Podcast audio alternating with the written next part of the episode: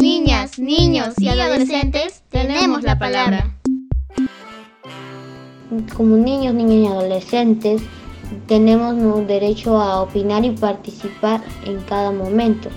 Yo creo que debería que mi opinión sea tomada en cuenta por los niños, niñas y adolescentes y otras organizaciones. La voz de los niños no está tomada en cuenta en tiempo de pandemia, ya que a veces les hablamos a los adultos y no nos escuchan y bueno, no estamos respetando el derecho a nuestra participación. ¿A qué espacios de participación conoces? Bueno, yo, yo conozco eh, Desna, también conozco al Luminar, a los Niños del Río, Alto Colibrí y entre otras organizaciones, espacios de participación. Gracias. Familias, escuela y comunidad debemos actuar.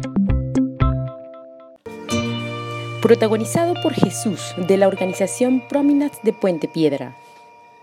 Un podcast del colectivo interinstitucional por los derechos de la niñez y adolescencia producido por el Organismo Andino de Salud, Convenio Hipólito Unanue y la Mesa de Concertación para la Lucha contra la Pobreza.